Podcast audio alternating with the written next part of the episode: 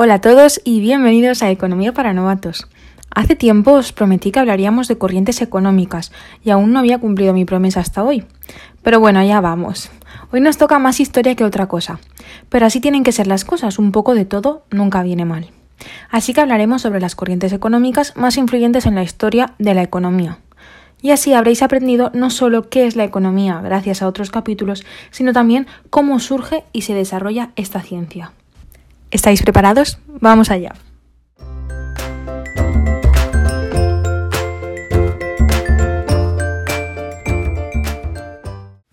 Empecemos por el principio.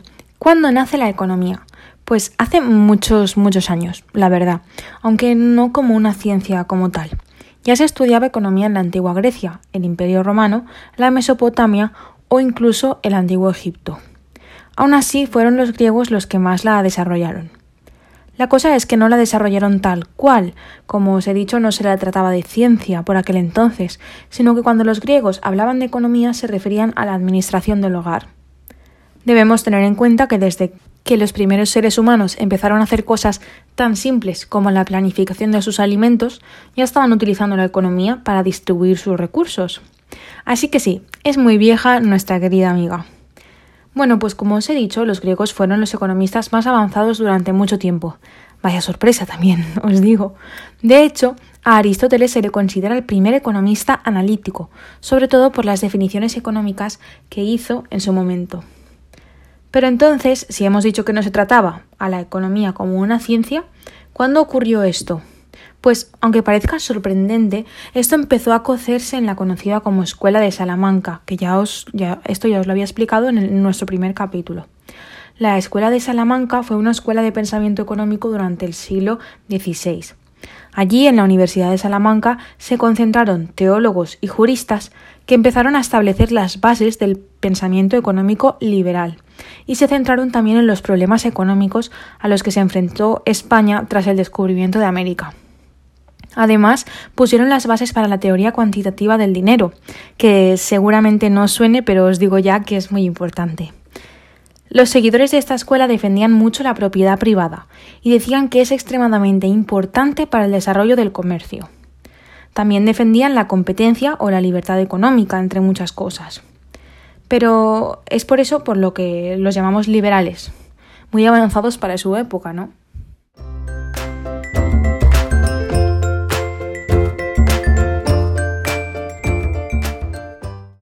Y para poner en duda todo lo que decían los defensores de la escuela de Salamanca, en el siglo XVI nació también en Francia la escuela mercantilista.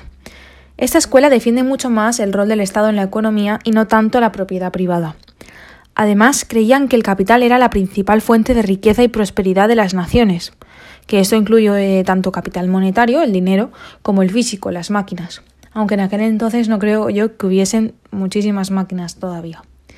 Y también estaban en contra eh, del comercio internacional. Es por eso por lo que se dice que fueron ellos los que prácticamente inventaron el proteccionismo económico, que quiere decir pues cerrar tus fronteras y tú centrarte en producir para tu país. Si no defendían el comercio internacional, quiere decir que querían que todo se quedara en casa, como os acabo de decir. De hecho, una de las ideas más claras de esta escuela es la de que hay que planificar la producción de nuestro país, para no depender de los otros países y poder dar de comer a nuestra población sin su ayuda. Pero eso sí, si a nuestro país le sobra algo, se, debería vender al exterior para atraer riqueza. El problema es que empezaron a aparecer ideas más liberales y que defendían el libre comercio. De hecho, Adam Smith, de quien hablaremos un poco más tarde, fue un gran defensor de estas ideas, las liberales digo. Como consecuencia, las ideas mercantilistas empezaron a verse de una manera diferente. A la gente ya no le gustaban tanto y preferían las corrientes más frescas, más novedosas pero aún así hay gente que todavía defiende estas ideas y es totalmente respetable. Recordad que esto son solo corrientes, no está ni bien ni mal lo que dicen, por eso se han de respetar todas las visiones.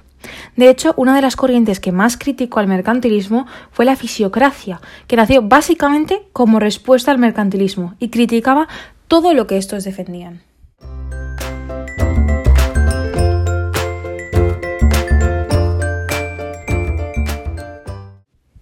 Ahora pasamos a la economía clásica, que se conoce también como el principio de la economía como ciencia ya más seriamente. En esta ocasión, la economía clásica se centra en la idea de que el libre mercado es la forma natural del funcionamiento de la economía y que si lo seguimos habrá progreso y prosperidad en nuestro país. De hecho, se oponían a la intervención del Estado en cosas como los controles de precio, las cuotas, las regulaciones, etc. Es decir, un poco el contrario que el mercantilismo. Uno de los fundadores de esta escuela es el mundialmente conocido Adam Smith, del que os acabo de hablar, a quien muchas veces se le llama como el padre de la economía.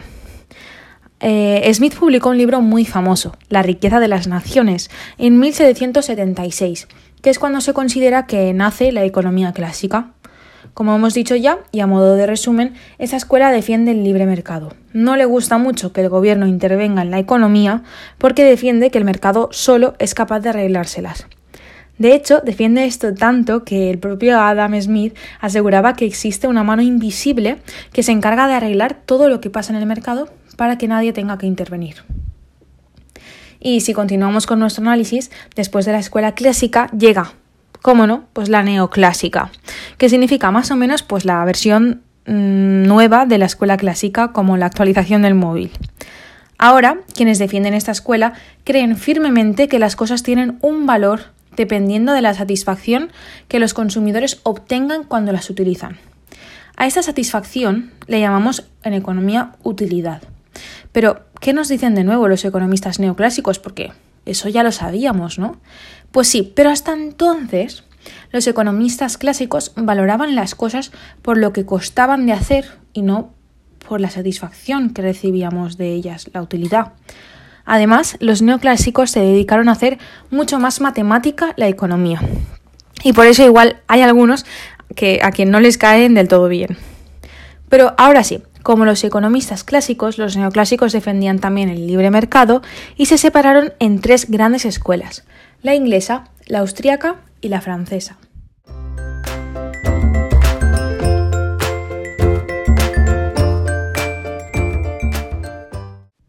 Si pasamos prácticamente al otro extremo de lo que hemos estado viendo hasta ahora, nos encontramos con el marxismo, una corriente que nace a partir de las ideas de Karl Marx, el famoso filósofo y periodista alemán, pero también de Friedrich Engels, que le ayudó bastante. Ahora, esta corriente mm, se vuelve otra vez al lado contrario de lo que acabamos de ver y explica que el capitalismo no puede ser nuestra manera de vivir, sino que defiende entonces los ideales comunistas. Su principal razón para defender el comunismo es que asegura que de la otra manera los trabajadores sufren explotación. Así que defiende ideas como la igualdad de la sociedad, no quiere una lucha de clases, sino que todos tengamos lo mismo, o que no exista la propiedad privada y todo se convierta en propiedad pública. Es decir, el lema es todo es de todos. Además, también defiende que cada país produzca simplemente aquello que necesite, para no estar dependiendo de los otros. Y también propone que se consuma lo estrictamente necesario y nada más. Hay muchísimas más cosas que son defendidas por el marxismo, pero no creo que sea buena idea explicarlas todas hoy porque no quiero que me odiéis después de esa charla tan intensa.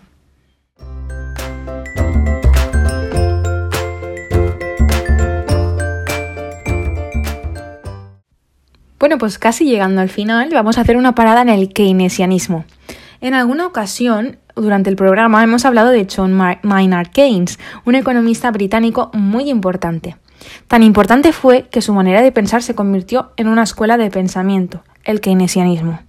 Principalmente esta corriente nos aporta ideas para salir de una crisis económica, siendo la más importante, según Keynes, la intervención del Estado. La idea es bastante simple y os lo voy a explicar mm, eh, con un ejemplo. Imaginad que tenemos una crisis de demanda, que la gente no quiere comprar ni las empresas invertir una, porque se han quedado sin una parte de sus ingresos y dos, porque seguramente las expectativas no son muy buenas y piensan que no es un buen momento para hacer grandes gastos. Es por esto por lo que, según Keynes, el Estado debe tomar el control y empezar a aplicar políticas de gasto público cuanto antes.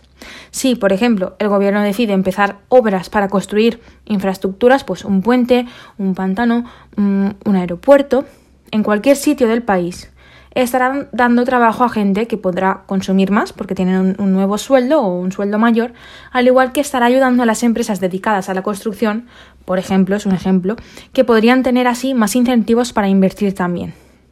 Es verdad que entonces el gobierno tendrá un déficit, pues se estará gastando más de lo que recaudará, pero conseguirá tres cosas muy importantes para salir de una crisis. La reducción del desempleo y el aumento del consumo y la inversión. Esto, como siempre, es un resumen cortito del keynesianismo, pero suficiente para que entendáis qué pretendía Keynes más o menos hacer llegar a sus seguidores. Y ahora, por fin acabamos, y lo hacemos con el neoliberalismo, una corriente que apareció durante el siglo pasado y, de nuevo, defiende firmemente el liberalismo económico. Así que, de nuevo, mm, encontramos ideas como la libertad, la defensa de la propiedad privada y la no intervención del Estado o la confianza en el mercado, para que él solito se apañe. Como veis, no hay muchas diferencias con respecto a otras corrientes liberales, y es por eso por lo que hay personas que no consideran esto como una corriente diferente al liberalismo. Así que os quedáis con el nombre, por si lo escucháis, pero poco más.